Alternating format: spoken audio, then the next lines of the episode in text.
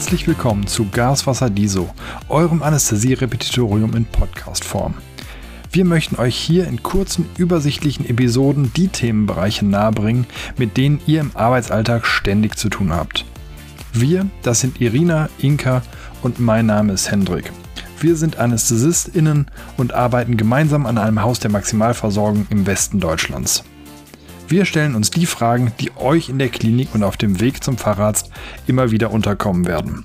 Dabei versuchen wir, die Antworten so zu geben, dass ihr sie euch gut einprägen könnt. Und nun viel Spaß mit der heutigen Folge.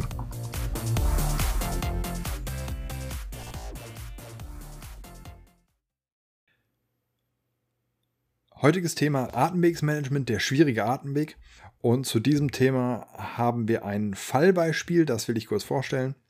Und zwar handelt es sich bei unserem Patienten um einen 18, 80, einen 60-jährigen Herrn, der sich zu einer Appendektomie vorstellt. Der Mann ist adipös, hat ein BMI von 33, einen Rauschebart, einen kurzen, dicken Hals und ist damit quasi schon ein Paradebeispiel für Hinweise auf einen schwierigen Atemweg.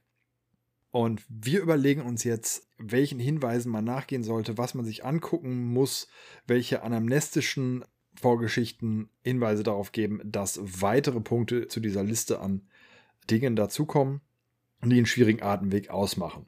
Ja, total spannendes Thema. Atemwegskomplikationen sind natürlich auch die häufigste Ursache für erhöhte Morbidität und Mortalität in der Anästhesie.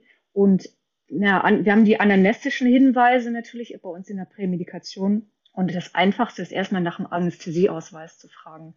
Gibt es da schon irgendwie was äh, ist da was vordokumentiert oder weiß der Patient irgendwie, dass da war, vielleicht was schwierig war? Das wäre natürlich das Einfachste, so dass wir besonderes Equipment schon bereitlegen könnten, vielleicht zur Maskenbeatmung oder Intubation. Des Weiteren können auch Tumore oder Entzündungen vor Operationen und vor allen Dingen auch, was man nicht vergessen sollte, eine Bestrahlung im Kopf-Halsbereich zu einem schwierigen Atemweg führen. Ähm, ja, und sonst natürlich auch operationsbedingt hat er vielleicht eine instabile HWS oder ein Trauma gehabt, sodass wir deshalb bei der Intubation besonders vorsichtig sein müssen, erstens, aber auch eben gar nicht so richtig gut intubieren können, vielleicht mit so einer Halskrause. Oder ist der Patient schon mal vorher in der Vorgeschichte tracheotomiert worden? Was häufig auch eine Schwierigkeit darstellen kann, so eine Vorgeschichte äh, oder Trache Tracheotomie, die vorher gewesen ist. Ja, absolut. Gerade so eine Tracheotomie in der Vorgeschichte behindert uns ja jetzt nicht zwingend bei der Maskenbeatmung oder bei der Laryngoskopie, sondern kann uns einfach Probleme machen, wenn wir alles soweit gut einstellen konnten und dann versuchen, den Tubus einzuführen und einfach hängen bleiben an vernarbtem Gewebe oder dergleichen.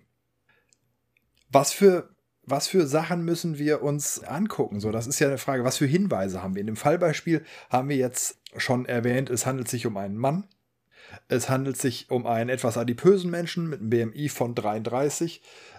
Bei Hinweisen für eine schwierige Maskenbeatmung geht man als Indikator wohl von einem BMI von über 30 aus, also das erfüllt er schon mal. Dann haben wir gesagt, er ist irgendwie 60 Jahre alt. Bei einem Alter über 55 Jahren kann man von einem schwierigen, von einer schwierigen Maskenbeatmung ausgehen. Was sind noch für Dinge, die dir einfallen, die man so sieht oder untersuchen sollte? Na, ich finde den Bart immer total fies, weil you never know what's behind. Äh, das fliehende Kinn zum Beispiel. Ja, dicker kurzer Hals. Was vielleicht auch, also total selten, ein Piercing. Mhm, ja. Im Mundrachenbereich. Dann, wenn die Leute schnarchen oder Osas oder mit Beatmungsgerät kommen, die haben meistens dann zwar zu Hause eine Maske, aber trotz allem kann das einfach auch ein Hinweis für, für eine schwierige Maskenbeatmung sein. Genauso wie fehlende Zähne.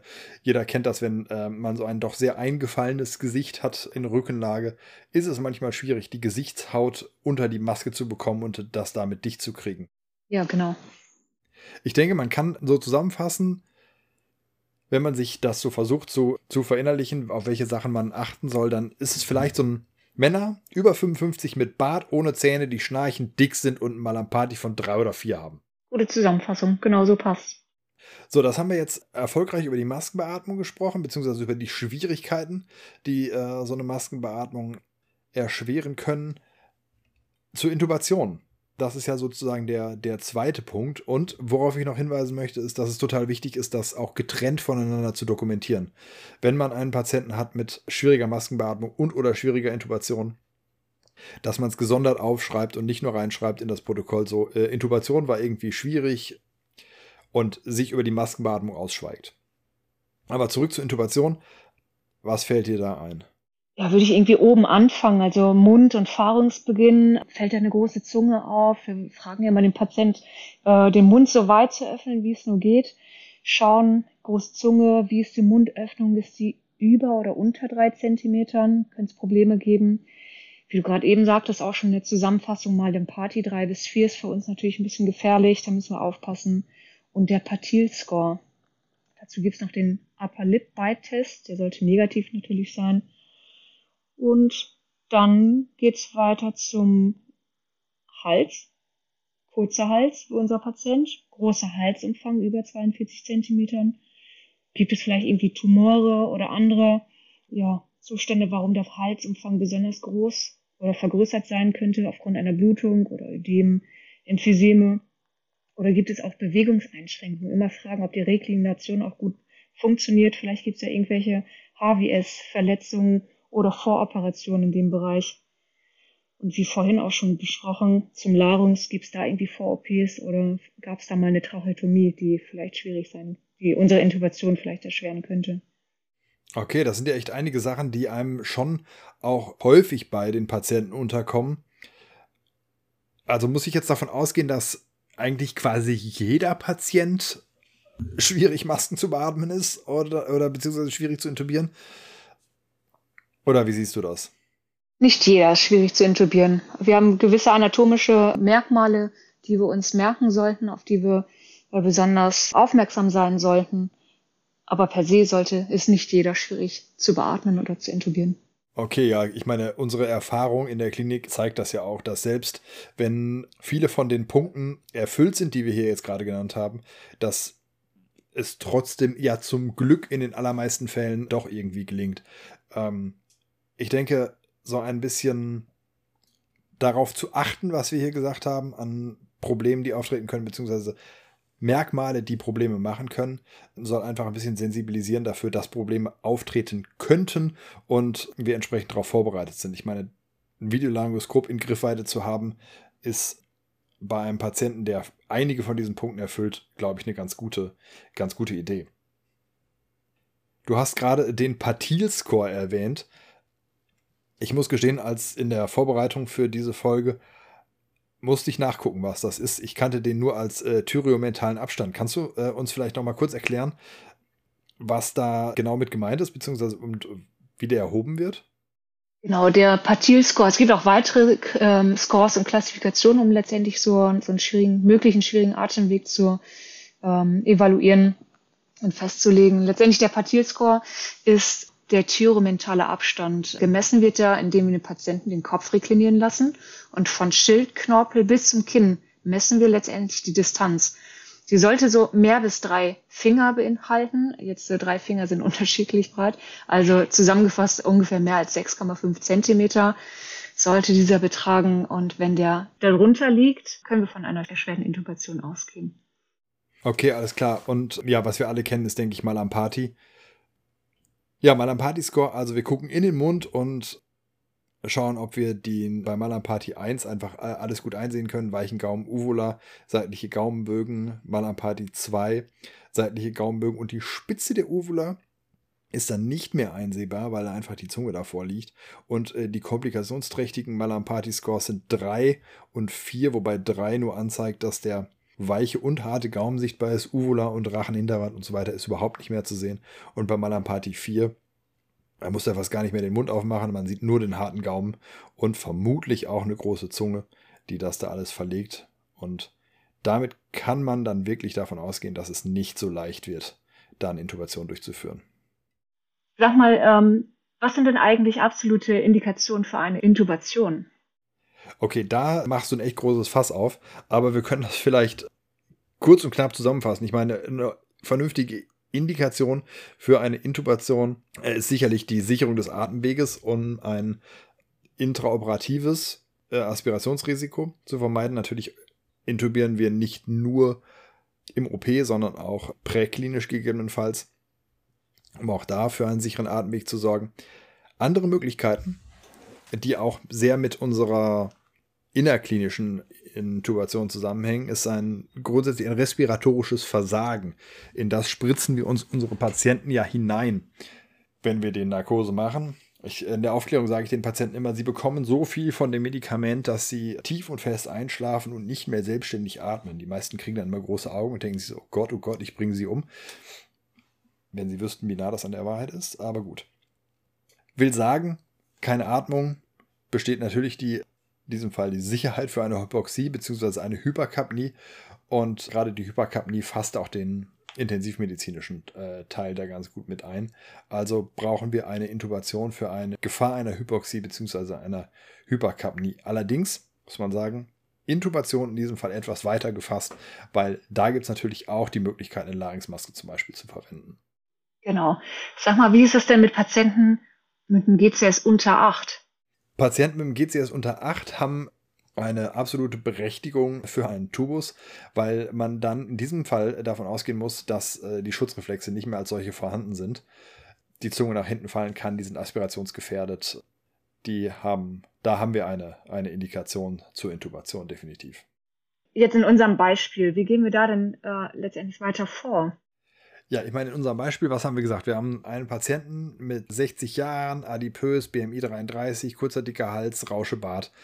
Wir können also von einer mindestens einer schwierigen Maskenbeatmung ausgehen. So ein Rauschebart ist ein Garant dafür, dass das mindestens schwierig wird.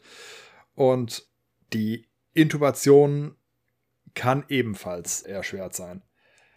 Wenn man keine Regionalanästhesie machen kann, die man in einem solchen Fall, wo es darum geht, dass wir Intubations- und äh, Maskenbeatmungsprobleme erwarten, eigentlich immer vorzuziehen ist, gilt immer noch als Goldstandard die fieberoptische Wachintubation. Aber. Genau, wobei die ist ja so ein bisschen jetzt zurückgerückt äh, aufgrund der Videolaryngoskopie. Ist natürlich ein total cooles Tool, dieses kleine Teil. Ja, auch eine Möglichkeit.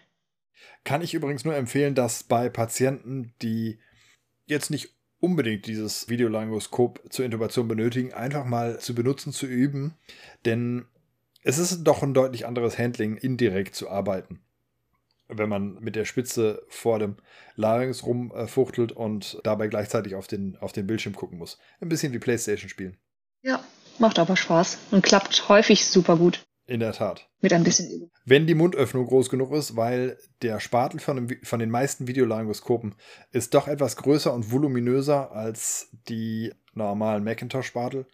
Und bei kleiner Mundöffnung kann sein, dass du zwar das Videolaryngoskop so gerade reinbekommst, aber einfach äh, dann den Tubus nicht mehr. Dann hast du zwar eine wunderbare Sicht auf die Larynx-Ebene, aber Tubus nein, nein. Mhm. Gut, die fieberoptische Intubation ist natürlich so auch das, das Highlight in der Anästhesie. Wird selten noch durchgeführt, trotzdem müssen wir es können. Wollen wir mal durchgehen, wie das so funktioniert?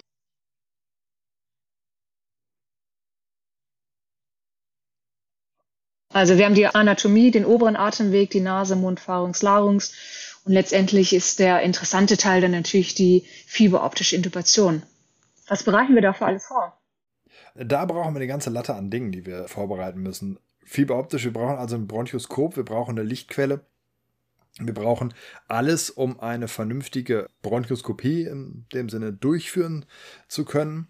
Wir bei uns in der Klinik verwenden wir die sogenannte Spray as you go Technik. Also wir anästhesieren mit einem Lokalanästhetikum, welches wir während des Vorgehens mit dem Bronchoskop in den Rachen sprühen um Hustenreiz und Würgereiz und so weiter des Patienten zu unterbinden und können auch die Glottisebene dann, wenn wir davor sind, nochmal anästhesieren, bevor wir den Tubus da durchschieben. Das ist für die Patienten deutlich angenehmer. Um das machen zu können, brauchen wir ein System, um Lokalanästhetika vernehmen zu können. Wir brauchen ein paar Spritzen dafür. Wir brauchen natürlich einen Tubus. Der Tubus muss so groß sein oder das Bronchoskop muss so klein sein, dass wir den Tubus da vernünftig drüber fädeln können. Das Bronchoskop muss entsprechend lang genug sein, damit wir mit Tubus auf dem Bronchoskop aufgefädelt durch die Nase bis in die Trachea kommen und dann erst den Tubus über die Nase schieben müssen. Und wenn wir das alles soweit uns zusammengebastelt haben, Was machen wir dann? Das Otriven nicht vergessen. Ich vergesse es jedes Mal. Das ist einfach, damit wir uns die Sicht nicht versauen. Durch Nasenbluten zum Beispiel. Das Otriven, genau bevor ihr anfangt, äh, überhaupt den Klimbim vorzubereiten, einmal die Tropfen durch die Nase. Dann habt ihr auch genug Zeit, dass es auch wirkt. Ja, wie du äh, gerade gemerkt hast, vergesse ich das auch immer. Und du hast absolut recht, wenn man es äh, benutzt, führt das deutlich weniger zu Nasenbluten. Wir haben dann nachher kein Blut auf dem Bild und können einfach besser gucken. Und für den Patienten ist es hinterher auch deutlich angenehmer. Aber so, jetzt haben wir das also sozusagen äh, vorbereitet, das Otrive hingegeben und was, wie gehen wir jetzt vor? Ich frage den Patienten, durch welches Nasenloch kann er besser atmen? Rechts oder links? letztendlich für uns egal, aber wir benutzen das Loch, über das der Patient besser atmen kann, weil häufig ist es freier oder vielleicht auch etwas größer, wir haben mehr Platz. Wir gehen mit dem Bronchoskop bis zum Nasenloch und äh, führen das Bronchoskop ganz vorsichtig ein und warten erstmal, ob der Patient das gut toleriert und werden dann mit unserer Spray as you go Technik vorsichtig vorangehen und immer letztendlich mit unserem äh, Lidocain Spray sprühen Ganz wichtig ist, dass man wartet und wenn man sich sicher ist, dass, äh, also man sollte vielleicht selbst zählen, so bis 10 oder 20 Sekunden und dann vorsichtig weiter vorangehen. Immer nur so ein paar, ja, Zentimeter letztendlich bis zur nächsten Struktur. Und der Patient sollte weiter immer ko kooperativ bleiben, der eben nicht sediert wird, sondern ja, bei uns gegebenenfalls Remifentanyl erhält, sodass er trotzdem unseren Kommandos folgen kann. Nämlich muss er immer wieder Kommandos folgen wie Luft anhalten oder tief ein- und ausatmen. Luft anhalten machen wir, wenn, er, äh, wenn das Lidocain-Spray appliziert wird und weiter atmen, damit er es auch wieder runterschlucken kann und auch natürlich atmen kann. Das ist echt fair. Mhm. Dann geht's weiter letztendlich mit dieser Spray-as-you-go-Technik, die super ist, bis, zur, bis zum Kehlkopf. Wir werden uns die Stimmbandebene darstellen lassen und dann muss der Patient tief ein- und ausatmen und dann, wenn die Stimmbandebene offen ist, gehen wir vorsichtig, aber zügig durch diese Stimmbandebene bis zur Carina. Wenn wir die sicher darstellen können, schieben wir dann zügig, aber auch vorsichtig den Tubus voran über die Stimmbandebene bis zur Carina, sodass wir es auch gut visualisieren können mit dem Bronchoskop. Wir können dann vorsichtig mit dem Bronchoskop zurückgehen und äh, letztendlich das Beatmungsgerät anschließen. Und wenn wir dann CO2 haben, äh, können wir die Narkose des Patienten beginnen. Oft wird es ja auch etwas abgewandelt äh, gemacht, dass man sozusagen die Stimmbandebene darstellt, darüber mit dem Bronchoskop äh, vorspiegelt, dann die Narkose beginnt und den Tubus drüber schiebt. Ja, genau. Und vor allem äh, die Narkose vor der eigentlich äh, Intubation ähm, beginnt. Je nachdem, wie gut man anästhesiert hat mit dem Spray-as-you-go-Verfahren, führt das doch ein bisschen zu weniger Husten, Würgen und Kämpfen des Patienten. Ist ein bisschen angenehmer. Aber natürlich immer mit dem Risiko behaftet, dass man da gegebenenfalls wieder rausrutscht. Und je nachdem, wie äh, gut oder wie schlecht das Ganze einzustellen ist, denn das komplett verwachsen ist, mit Tumoren äh, verlegt oder sogar blutet, ähm, sollte man vielleicht davon absehen, die Narkose zu früh zu spritzen, sondern das genauso machen, wie du gesagt hast. Wenn man allerdings nur in Anführungsstrichen Probleme damit hat, die, die Stimmbandebene einzustellen mit einem regulären äh, Laryngoskop oder einem Videolaryngoskop, dann kann man das, denke ich, so machen, dass man die Narkose beginnt, bevor man den Tubus durch die Nase prügelt und dann in der Trachea landet. Oder was meinst du? Nee, da hast du recht. Natürlich ist es schöner, wenn er schon vorher schläft, wenn der Tubus durchgeht. Aber ja, Sicherheit geht vor. Äh, das ist ja schließlich unser Job. Genau. So, aber wir haben uns äh, ja jetzt in unserem Fallbeispiel irgendwie, denke ich, dagegen entschieden. Ich glaube, es sind einfach zu wenig vorbeschriebene Punkte, die einen Hinweis darauf geben, dass wir diesen armen äh, 60-jährigen Patienten fieberoptisch wach intubieren müssen. Also legen wir uns im Videolaryngoskop äh, bereit und können eigentlich starten, oder? Wenn das Narkosegerät gecheckt ist. Ja, genau. Und dann geht's los mit der Präoxgenierung. Wie funktioniert das? Letztendlich haben wir eine Maske, die wir dicht aufs Gesicht setzen, dem Patienten immer Bescheid geben, dass es ein bisschen fester auf dem Gesicht liegt und 100% Sauerstoff. Und das über drei bis vier Minuten Ab und zu hilft es dem Patienten nochmal zu sagen, dass er so richtig tief ein- und ausatmen soll, sodass die expiratorische Konzentration am Ende über 90 Prozent beträgt. Wenn der Patient, in, wie in unserem Fall, etwas adipöser ist, kann man vielleicht auch den Oberkörper etwas höher nehmen oder auch schon einen leichten Piep einlegen äh, über das APL-Ventil. Warum machen wir das? Letztendlich für die sogenannte Denitrogenisierung. Das heißt, wir waschen das Nitrogen aus der Lunge und ersetzen es durch Sauerstoff. Je mehr Sauerstoff in der Lunge, desto besser. Wir erkaufen uns damit im Grunde ja eine Apnoe-Toleranz, die erstaunliche Minutenzahlen erreichen kann. Wenn man das ausrechnet, und das wird man in der Fahrradsprüfung einfach echt gerne gefragt, also man kann ausrechnen, wie viele Minuten man dann theoretisch zur Verfügung hat. Das ist eine Frage, die gerne in der Fahrradsprüfung kommt. Und äh, deswegen mal als kurzes Beispiel, eine kurze Beispielrechnung. Diesmal für einen 70 Kilo Patienten, weil das einfach schön dabei rauskommt. Wir brauchen also das expiratorische Reservevolumen und das Residualvolumen, also die funktionale Residualkapazität im Ganzen von dem Patienten. Das sind ungefähr 35 bis 40 Milliliter pro Kilogramm Körpergewicht und ergibt bei einem 70 Kilo Patienten ca. 2450 Milliliter. Bei einem Sauerstoffverbrauch in Ruhe verbraucht der Patient ca. 3,5 Milliliter pro Kilo pro Minute. Das wären also 245 Milliliter, die er pro Minute verbraucht. So, 245 Milliliter, davon hat er genau 10 mal so viel und kommt dementsprechend unter optimalsten Bedingungen 10 Minuten aus. Bis diese, bevor die Sättigung fällt. Erst danach sollte die Sättigung fallen. Natürlich klappt das in den allermeisten Fällen nicht, weil in den allermeisten Fällen sind unsere Patienten einfach nicht lungengesund, sondern haben irgendwelche Vorerkrankungen, eingeschränkte Residualkapazitäten, wie zum Beispiel bei Schwangeren, bei adipösen Leuten. Es liegen irgendwelche Lungenerkrankungen vor. Und Kinder ist sowieso nochmal ein ganz eigenes Thema. Die haben einen erhöhten Sauerstoffgrundbedarf und ein deutlich kleineres funktionelle Residualkapazität. Und da muss man das ganz individuell berechnen. Man kann sich definitiv nicht auf die 10 Minuten verlassen bei einer vollständig erfolgten Präoxygenierung. Da hast du recht, aber so ein paar Minuten können wir uns auf jeden Fall mal erkaufen. Nun genug vom Präoxygenieren. Der Patient ist jetzt ausreichend präoxygeniert worden und wir werden die Narkose jetzt induzieren und starten mit der Maskenbeatmung. Aber jetzt bei unserem Patienten funktioniert die nicht so toll. Was sind unsere nächsten Schritte? Was machen wir jetzt? Maskenbeatmung läuft nicht. Was der erste Punkt an der Stelle ist, äh, hängt doch sehr von der eigenen Erfahrung ab je, je weniger Erfahrung man hat, je im ersten Jahr seiner Anästhesie, Facharztausbildung oder dergleichen, sollte man einfach damit beginnen, sich Hilfe zu holen. Als erstes.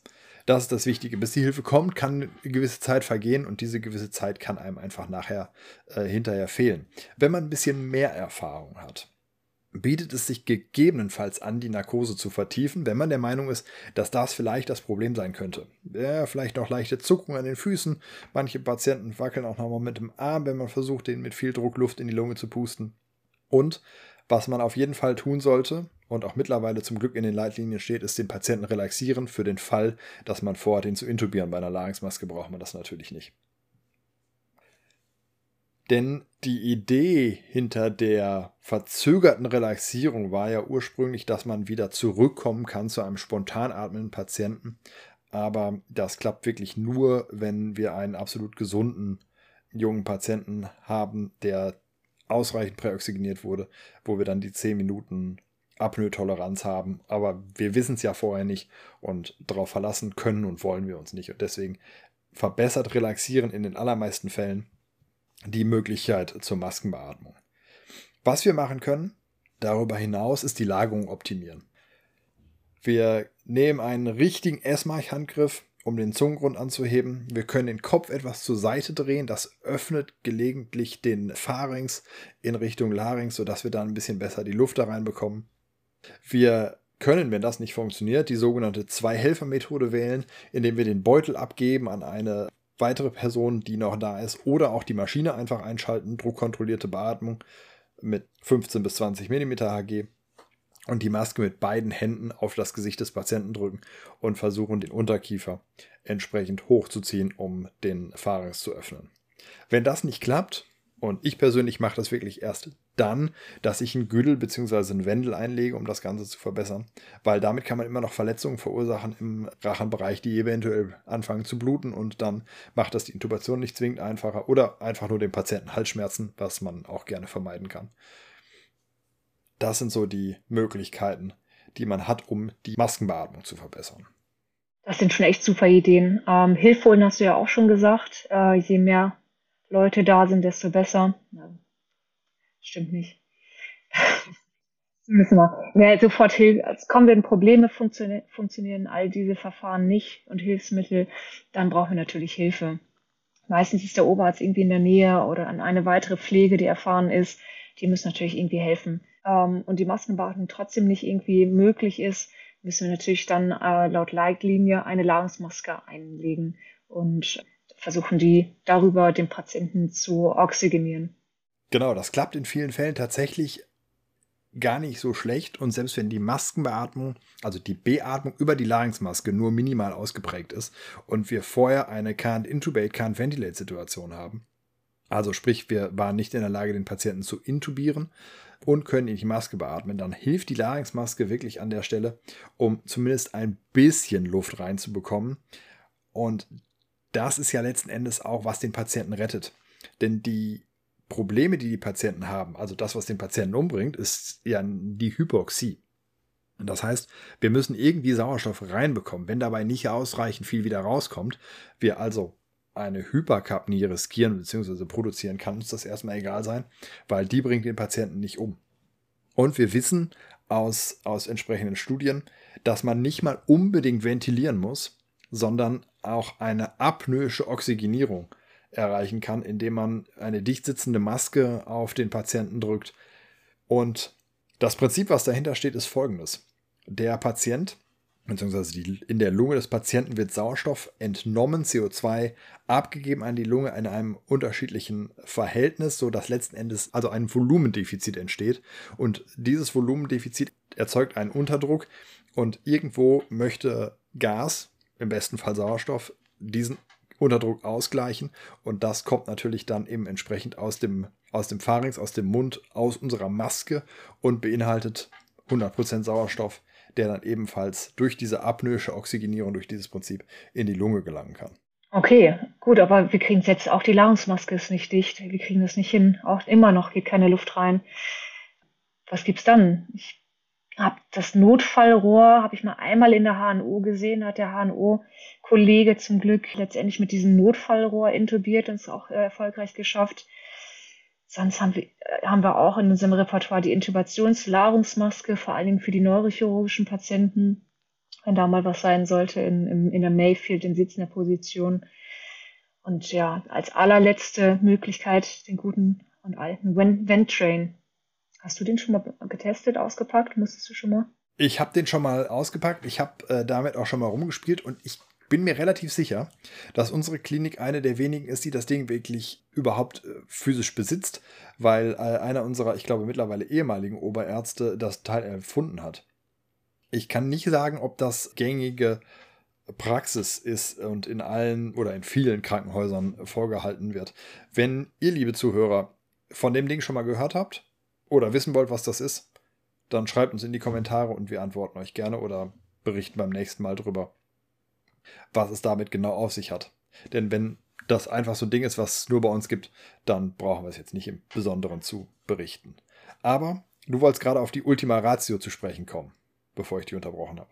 Genau, also entweder wir kriegen den Patienten noch irgendwie wach, aber meistens nicht, weil wir haben ja die Narkose vertieft, wir haben die Relaxierung gegeben.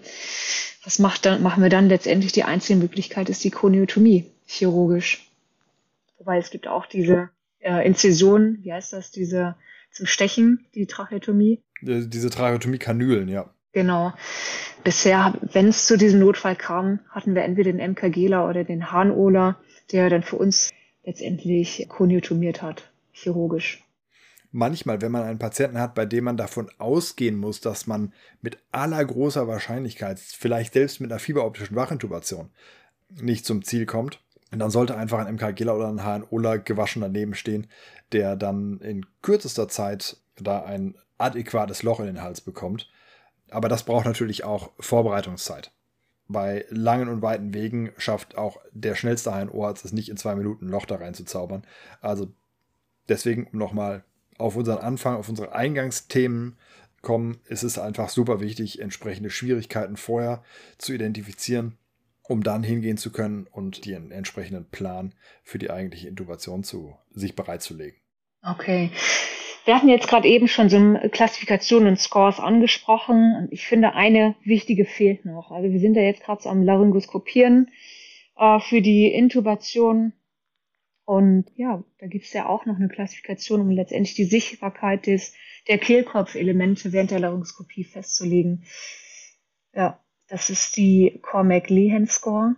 Was die letztendlich beschreibt, ist auch wieder in eins bis vier Klassifikationen, wo man in, in der ersten Klassifikation die komplette Glottis einsehen kann. Dann in, in der zweiten Einteilung, die ist eingeteilt in A und B. In der zweiten A sieht man die Glottis nur teilweise, in der 2b-Klassifikation nur die hintere Kommissur und bei der dritten sieht man nur die Epiglottis. Es hängt so wie, diese Epiglottis hängt wie so ein Dach letztendlich über unsere Zielstruktur. Und zuletzt der vierten Einteilung, wo wir nur den Zungengrund sehen können und sonst gar nicht äh, unsere Zielstruktur, wo der Tubus letztendlich hin soll. Wenn wir jetzt so eine Einteilung drei bis vier haben, ist natürlich so eine direkte Laryngoskopie fast unmöglich. Wir haben gar keine Sicht. Da ist natürlich letztendlich auch eine, eine Begründung und Grund, dass wir auch das Videolaryngoskop zur Hilfe nehmen sollten.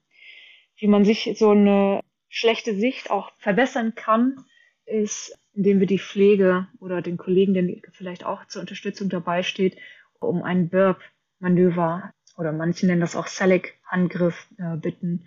Burp bedeutet eine Abkürzung letztendlich und bedeutet äh, backwards, upwards, right and pressure. So richtig alte, eingesessene Pflege, die machen das immer schon automatisch.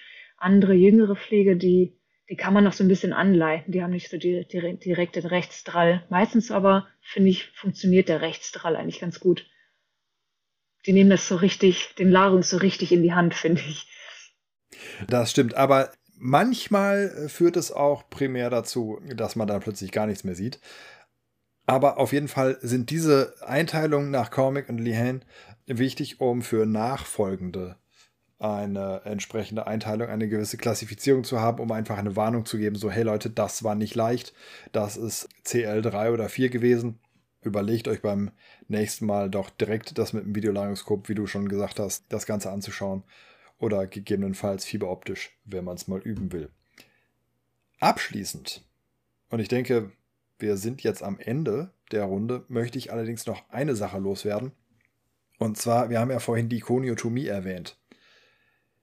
Wenn wir also eine Situation haben, wo wir wirklich keinen Sauerstoff in den Patienten hineinbekommen und der droht daran zu sterben, man aber Angst hat vor der Laryngoskopie, vor der Koniotomie. Vor der Koniotomie, danke.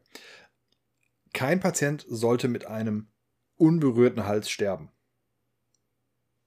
Da hat keiner was von. Also lieber irgendwas reinstecken, eine dicke Kanüle, wenn ihr sowas habt, oder gegebenenfalls auch einen Schnitt machen. Mit einem unversehrten Hals zu sterben, das ist richtig scheiße. Gute Zusammenfassung. Okay, dann sind wir am Ende unserer Runde. Hoffen, es hat euch gefallen, es hat euch ein bisschen was gebracht, einfach so zur Wiederholung der ganzen Schritte. Wir freuen uns über Feedback. Wenn ihr noch Anregungen habt, dann informiert uns gerne. Vielen Dank. Bis zum nächsten Mal. Ciao.